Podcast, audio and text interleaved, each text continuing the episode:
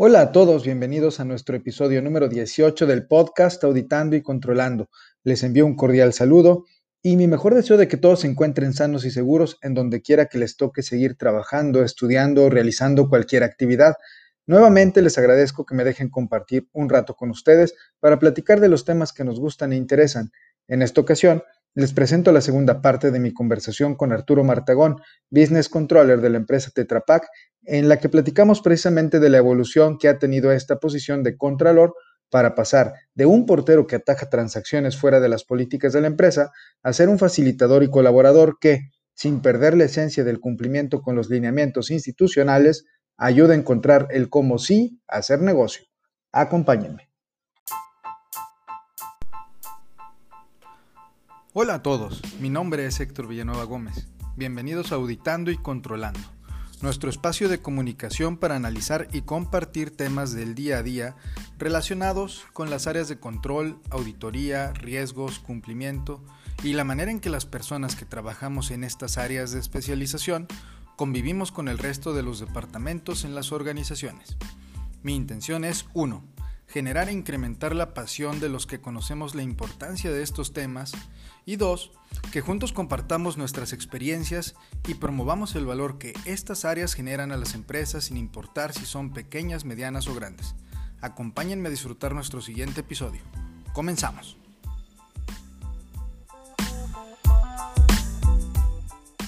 Entonces, con esta evolución de, la posición de contralor tradicional a un contralor de negocio, me gustaría preguntarte, pues antes un contralor tenía que ser el experto en la parte de principios contables, el experto en, la parte fiscal, eh, desarrollar habilidades de análisis súper precisas para ver a nivel auxiliares contables todo lo que podías encontrar. Me imagino que todo eso pues debe ser seguir siendo parte del perfil, pero ¿qué otras competencias o habilidades, tanto técnicas como de las soft skills que le llaman, eh, son, son necesarias para poder evolucionar hacia, esa, hacia esas nuevas responsabilidades? Pues mira, los que mencionas me tocó mucho vivirlo en experiencias pasadas y a lo mejor por eso no se me hace difícil eh, mi trabajo ahora, eh, pero sí al final, por lo menos creo que necesitamos que, un controlador de, negocio tenga eh, conocimientos básicos de, de, contabilidad, por supuesto, y, contabilidad aplicada a nuestro negocio, porque no, no es este. Hay ciertas reglas o ciertos lineamientos que el grupo define, por ejemplo, en nuestro caso, nuestro grupo, nuestra casa matriz, este, define ciertos criterios, podríamos decir, que se deben de seguir a pesar de que, o bueno, ligados a una, operamos bajo IFRS, entonces ligados a los IFRS, ¿cómo debemos eh, hacer la adopción de ese IFRS en, nuestro, en nuestra operación? Entonces, debe de existir, por supuesto, un cierto conocimiento. Ninguno, creo, de, nuestros business controllers ahora son expertos este, contables que sepan todas las normas y todos los IFRS y a lo mejor ni siquiera les ha tocado ver fuera de lo que, de lo que vieron en la, en la, en la carrera, ¿no? Pero eh, inclusive te podría decir que creo que en nuestro equipo, eh, en algunos de los países de Latinoamérica, inclusive tenemos personas que no son contadores dentro de nuestro, nuestro equipo, que precisamente han aprendido ciertas reglas que permiten hacer esa operación, pero no, no es una limitante de que tengas que ser un contador tradicional para poder realizar esta operación. Las, habilidades de análisis definitivamente son básicas y eso creo que, este, que eso sí lo, lo, lo, lo requieres precisamente porque procesas múltiples, este, por ejemplo, como te decía, nosotros vemos muchos proyectos y tenemos que entender cuál es el impacto de cada uno de ellos en nuestra operación y al final entender cómo se ve reflejado eso en nuestros resultados y cuál va a ser la proyección para uno, dos o tres años, dependiendo del modelo que estemos corriendo. La parte de impuestos, cuando llevas a parte de ejecución, también es necesario tener conocimientos básicos pero donde tenemos una parte fuerte, creo que aquí como organización, que a lo mejor no, no aplica igual para todas las compañías, es que existe un área específica de impuestos, existe un área específica de contabilidad y por supuesto dentro de nuestro, o sea, necesitamos esos conocimientos básicos para saber en qué momento levantar la mano y decirle, por favor, necesitamos ayuda porque esta, estos temas yo no tengo el conocimiento, yo no puedo asesorar a mis compañeros, colegas y pedirles que se involucren y que justo ellos sean los que tomen las decisiones, porque yo sé que no está en mi, en mi podría decir, en mi, dentro de mis responsabilidades, el tomar una decisión de estilo porque yo no tengo todos los conocimientos técnicos para poder asesorar. Puedo participar en las discusiones, puedo, eh, donde, donde sirve mi rol principalmente es cómo le transmito las dudas del equipo, en este caso de ingeniería, a la parte de impuestos para que ellos entiendan cuáles son los, los riesgos críticos del negocio, cómo se van a ejecutar esa parte. Y cuando impuestos me regrese una retroalimentación, cómo, cómo le paso ese conocimiento a mi equipo de ingeniería o cómo le paso a mis colegas de ingeniería para que precisamente después me digan, pues no entendí nada de lo que, de lo que me dijeron, ¿no? Me mandaron un mail con tres, tres este, documentos eh, anexos de Word y me mandaron una copia del artículo este, de la ley y pues obviamente no entiendo. Entonces, ese, ese, por ejemplo, para mí es, necesito esos conocimientos básicos para poder ser el intérprete, si lo quieres ver así, entre una área y la otra, y poder hacer que ellos se, se entiendan y que podamos eh, llegar a un punto intermedio. Adicional a eso, pues obviamente al, al tener ese punto de unión o, o, representar este, este socio de negocio, pues obviamente la, las habilidades de comunicación son básicas, este, el poder hablar dos idiomas es, es este, fundamental. Ahora nuestra compañía trabaja en, en, en, en, nuestro idioma oficial es el inglés, pero obviamente hay muchas discusiones que se llevan a, a cabo en, español o en el idioma de, la base, eh, la compañía donde se encuentra la compañía de mercado, y por ejemplo ahí es donde a veces eh, me ha tocado la oportunidad de trabajar con, mercados en los que las discusiones son en que no se pueden realizar en inglés precisamente porque no, no hay técnicamente, no es lo mismo tener una plática informal con alguien en inglés que ya tener alguna cuestión de negocios eh, o, una plática un poco más técnica eh, cuando quieres explicarle a alguien contabilidad que no tiene eh, a lo mejor la, la parte eh, del inglés técnico para hablar de contabilidad. Uh -huh. Entonces necesitas poder interactuar en esa parte. Obviamente, por ejemplo, si vienen implementaciones de, de sistemas nuevos o de modelos nuevos, este, eh, softwares nuevos, pues tienes que tener ese, ese, conocimiento técnico a lo mejor o ese espíritu de, también de, de, poder desarrollar la parte de la, de la autocapacitación que llamamos, porque, sí, porque en muchas ocasiones vienen implementaciones y a lo mejor las herramientas están ahí a disposición, pero no vas a recibir un curso de cómo utilizarlas. Si necesitas meterte, bueno, recibes el, el, la introducción si lo quieres ver así, pero pues después es tu, tu, responsabilidad, si lo quieres ver así, o tu interés, meterte a los tutoriales que existen en LinkedIn o los tutoriales que existen en las plataformas para poder entender, ah, pues esto se hace, o puedo, puedo beneficiar, puedo hacer mi trabajo mucho más sencillo si me tomo dos cursos y ya. Eh, hacer más, más rápido. La parte que, que, en donde necesito más tiempo es al análisis, no, no a invertirle tiempo a estar peleándome con una aplicación que acaban de implementar. Sí, definitivamente. Y, y, eso es algo que platicaba justo el día de hoy con, con unos chavos universitarios eh, de, del TEC de Monterrey. Eh, la, la mejor manera de arrancar tu carrera profesional de, de, forma sólida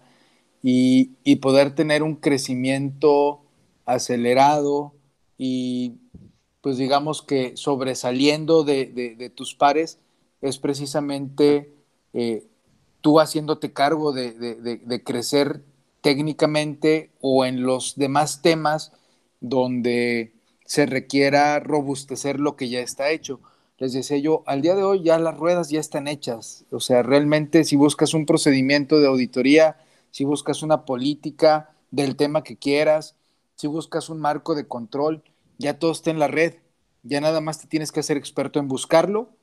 en analizarlo y en personalizarlo para el lugar en donde estás y en la tarea que te están asignando. Y todo eso depende de ti. Realmente el, el que tú puedas crecer más rápido, y el que puedas generar más valor con el trabajo que haces depende de la cantidad de información que tú tengas para poderla eh, poner en un papel de trabajo, en un documento, en un contrato o en, lo que te estén encargando hacer.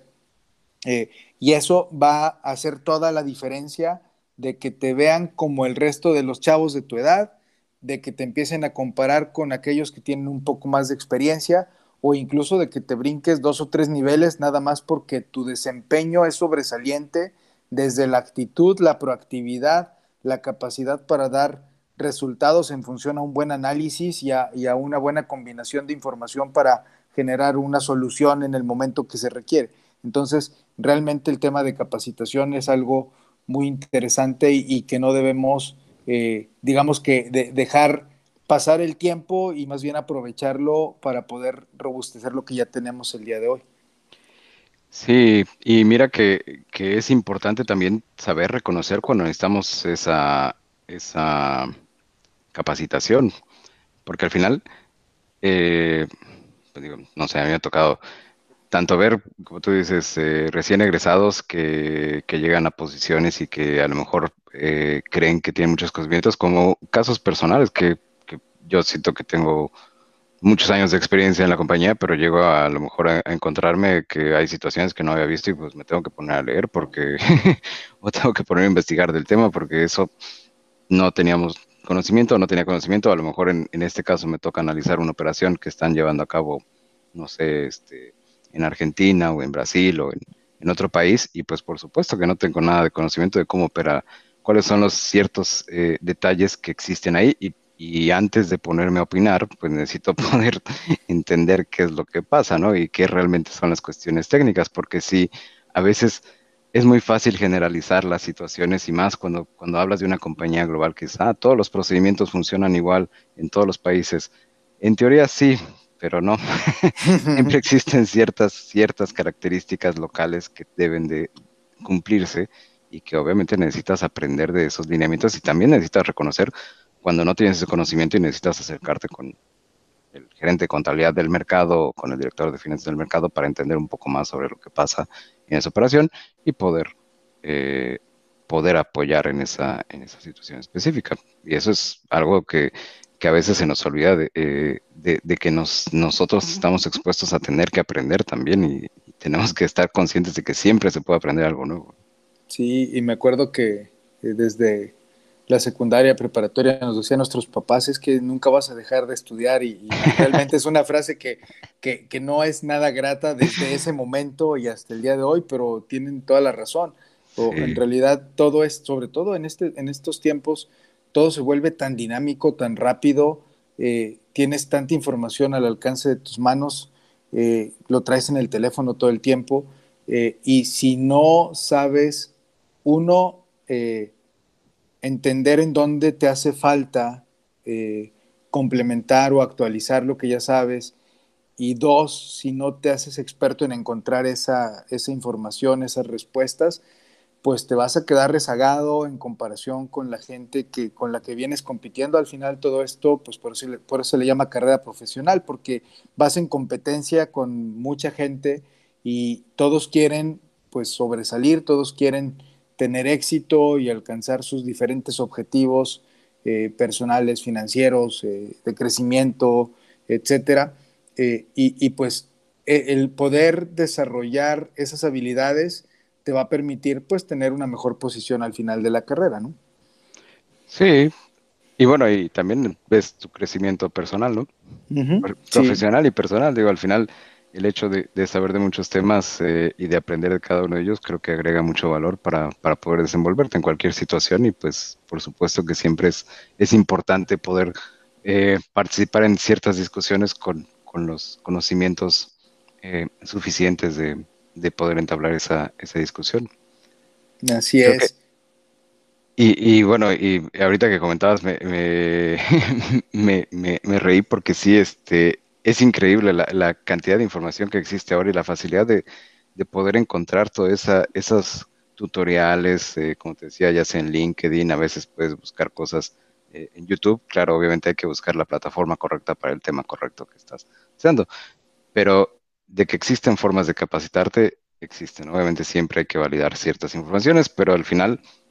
existe la manera correcta para poder hacerte llegar esos conocimientos y poder, este,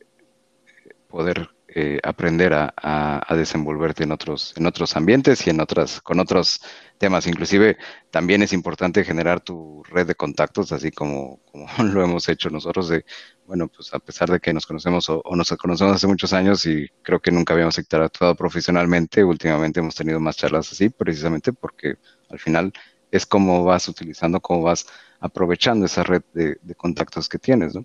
Así es, así es, definitivamente. Y, pues eso es lo que vuelve más interesante y, vuelve más enriquecedor el poder eh, platicar con eh, gente de diferentes especialidades y, pues con mucha más razón eh, los que trabajamos en estas mismas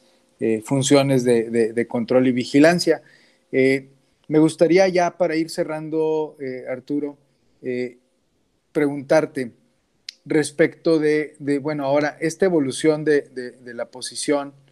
eh, me imagino que ahora la expectativa de las diferentes áreas, de, los directores de las áreas de negocio,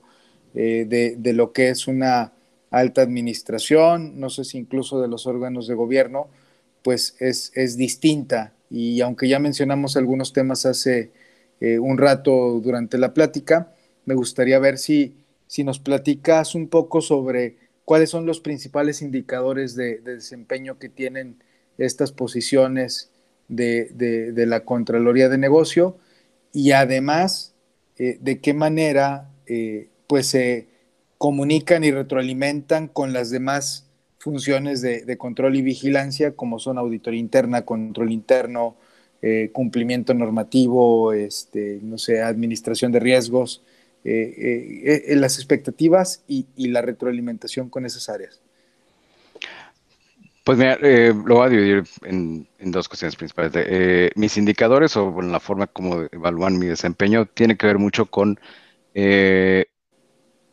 objetivos individuales ligados a objetivos de desarrollo. Los objetivos individuales van muy de la mano en decir, bueno, eh, como te decía, a lo mejor nuestro, mm, por poner un ejemplo, este, nuestro problema es hacer forecast, ¿no? Bueno, las desviaciones, el, conseguir el accuracy que llamamos, el, que no existan desviaciones contra nuestro forecast. Entonces, eh, uno de ellos es cómo desarrollamos, cuál es la probabilidad de, el, porcentaje de desviación que existe contra eh, nuestro forecast, no sé, el primer trimestre, el segundo trimestre, el tercer trimestre del año contra el resultado final del año. Entonces, uno de esos indicadores es cómo contribuye mi función para realmente entender la información que se está desarrollando en el negocio y poder llevarlo a, los reportes de nuestro forecast o llevar todo ese, recolectar, hacer ese análisis para recolectar la información y poder presentar un presupuesto o un forecast este, adecuado que, que cumpla con los elementos sin que esté ni excedido muy optimista o demasiado conservador, ¿no? Y que se cumplan con ciertos lineamientos. Es por, poner un ejemplo de lo que serían objetivos individuales. Los objetivos de desarrollo van más enfocados en cómo hago esa parte de eh, la interacción con mis eh, compañeros. Este, en este caso dependemos mucho de eh, qué tanto hay una escala, por ejemplo, de, de, si estoy en el estándar, si estoy excediendo, excediendo las expectativas o si ya estoy desarrollando alguno nuevo, ¿no? A lo mejor si estoy este, generando alguna implementación global por, este, por un modelo que desarrollé, pues bueno, ya estoy excediendo las expectativas, ¿no? Pero si estoy consecuentemente o tradicionalmente interactuando con mis, em, con, mis compañeros, bueno, con mis em, socios de negocio, este, y les estoy apoyando y estoy tratando de darles la información o darles los entrenamientos que necesitan, todo eso estoy a lo mejor excediendo las expectativas de solo mantenerme en mi lugar y estar esperando a que me llegue la información, no solo pedir la información que llegue. Dependiendo de cómo se va evaluando esa parte, pues eh, existen esos, esos eh, indicadores de desarrollo personal y entonces al final se hace una combinación de los dos y pues llegas a, una plática, no sé, este, a una retroalimentación de, de, final de año con, este, con mi jefe en este caso y pues ya definimos cómo ha sido mi avance, mi progreso y cuáles si tengo más objetivos que se van a llevar para el siguiente año, cosas, cosas de ese estilo.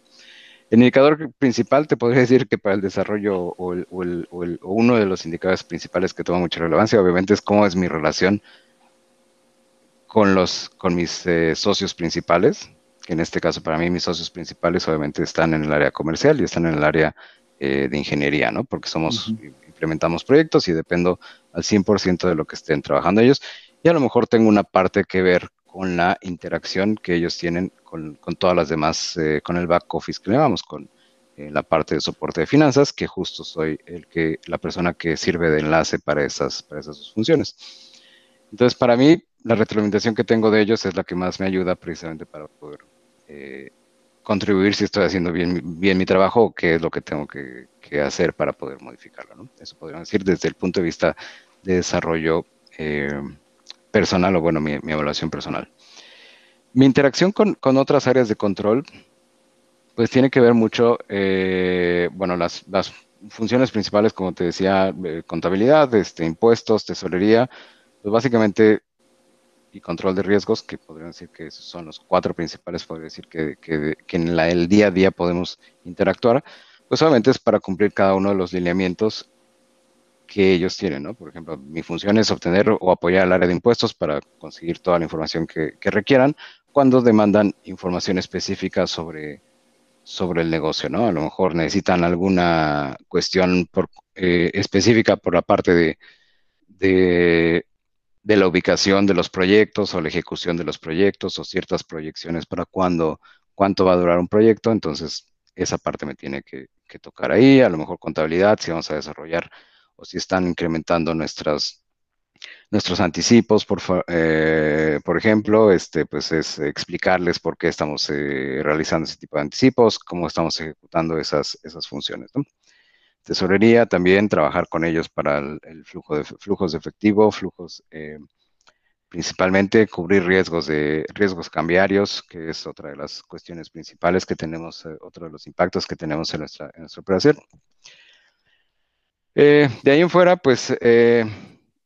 asimismo, atender auditores externos que, que, tienen preguntas específicas sobre el negocio. Nuestro negocio genera muchos, muchas variantes precisamente porque como al instalar, instalar proyectos, perdón, tienes muchas variaciones, no es como la venta del material de envase, que es otro de los, eh, es el negocio por el que más se conoce a nuestra compañía, que es a lo mejor muy, muy estable o, tiene pocas variaciones. Nosotros que instalamos equipos podemos tener un año, no sé, con 10 proyectos y a lo mejor otro año con dos, o un año con un proyecto que vale tres veces lo que, este, que instalamos el año anterior. Entonces, eh, existen muchas variaciones y en esa parte me toca apoyar mucho a los auditores externos para que entiendan esas posibles fluctuaciones y cómo se va dando el, reconocimiento, las condiciones de contratos que, que puede existir. Los auditores internos tenemos eh, también apoyo cuando es necesario. Generalmente tenemos uno o dos requerimientos de información eh, al año, dependiendo de, cómo va cómo va, cómo, cómo, cuáles son las, las, expectativas o el plan de auditoría de, de, de, la compañía. A veces nos vienen a preguntar sobre, o bueno, a veces están evaluando las prácticas comerciales, a veces están evaluando el reconocimiento de ingresos, que sea de acuerdo a las metodologías importantes, a veces quieren funciones específicas, por ejemplo, hubo un proyecto que se ejecutó muy bien eh, recientemente en Estados Unidos y tenían un plan de venir a auditarnos ese proyecto para tener como que una aprendizaje de cuáles fueron las prácticas que se, que se, que se realizaron. Había una, una, auditoría específica que se realizó sobre la división. Entonces, en esa, en esa parte es pues, servir, la comunicación y servir de apoyo para, para realmente eh, explicar o, o, proporcionar la información, recolectar la información y tener las discusiones sobre ciertos puntos, cuando obviamente es un tema de interpretación, cuando no es interpretación y requieren más información técnica de la persona, por ejemplo, del project manager que esté ejecutando el proyecto, pues sí tengo que buscarles una cita o tengo que, acercarlos con las personas adecuadas para que, para que precisamente obtengan la información de primera mano sobre qué es lo que está sucediendo. Pues sí, pues en realidad son eh, tanto los indicadores como la relación con, las demás áreas de control y vigilancia, eh, pues son, son muy puntuales, son muy interesantes y, creo que,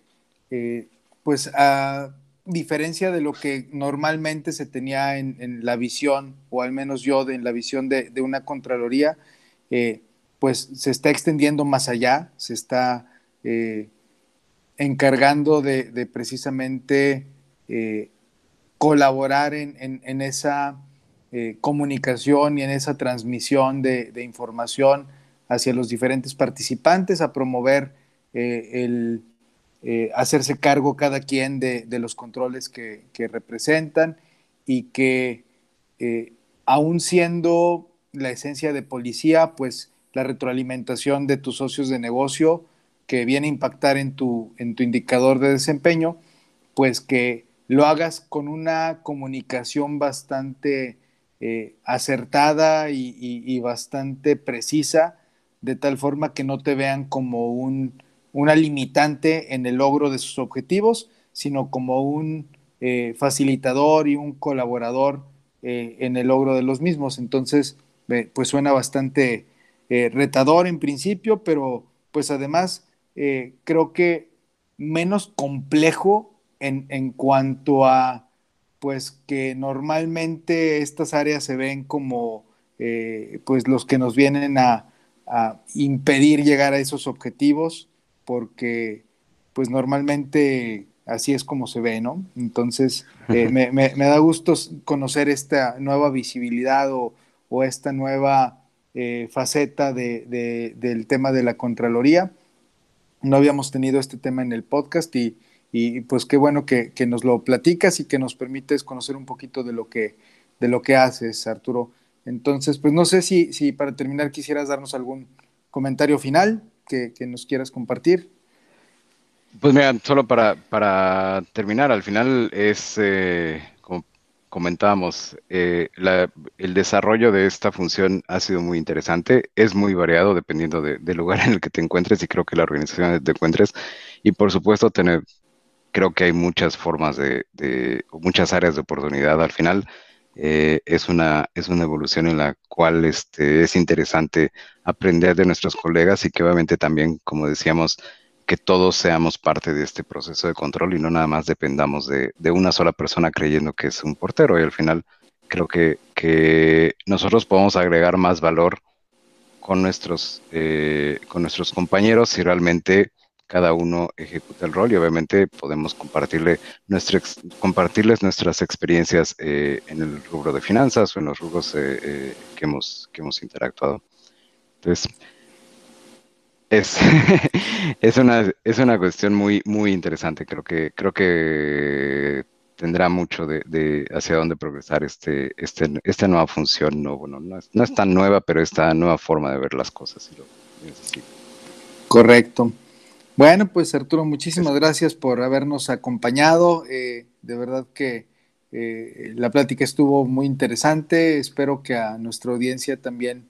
eh, así le parezca y, que tomen pues un poco de, esta información para pues tener un, un, conocimiento más general de, de, lo que ahora es la Contraloría en algunas empresas a donde podemos ponerlo como faro y caminar hacia allá dependiendo del nivel de madurez de la empresa donde estemos y, saber que, se puede ir evolucionando y que, eh, como lo hemos dicho en algunos otros episodios, pues entre más gente de las diferentes áreas participemos en el tema de control interno, eh, pues más blindada va a estar la empresa a la que pertenecemos. Entonces, eh, te agradezco mucho que nos hayas compartido tus experiencias y dejo la puerta abierta para que en alguna otra ocasión pues platiquemos de, de otros temas, a lo mejor eh, mucho más eh, a profundidad en alguno de, los que ahorita tocamos eh, de, manera general. y pues muchas gracias como, como siempre por, por tu apoyo, Arturo. No, gracias a ti, Héctor. Muy interesante nuestra plática y por supuesto me encantaría poder ayudarte y poder participar aquí, aprender juntos de, este, de estos temas. Con esto llegamos al final del episodio número 18 de nuestro podcast Auditando y Controlando. Nuevamente, muchas gracias por habernos acompañado y por seguir enviándome sus comentarios y sugerencias. Cada vez somos más las personas que nos interesamos en estos temas y que venimos platicando y teniendo interacción, así que les encargo mucho que si les está gustando lo que hablamos, compartan este y los demás episodios del podcast con sus compañeros, colegas, amigos, eh, y con todas las personas que ustedes consideren que les puede ser de utilidad. Asimismo, los invito a que me sigan enviando sus mensajes, ya sea por medio de LinkedIn o a mi correo que es hvillanuevag.gmail.com. Les envío un fuerte abrazo y recuerden que juntos podemos promover con más fuerza el valor que generamos en nuestras áreas. Yo soy Héctor Villanueva Gómez y los espero en el siguiente episodio.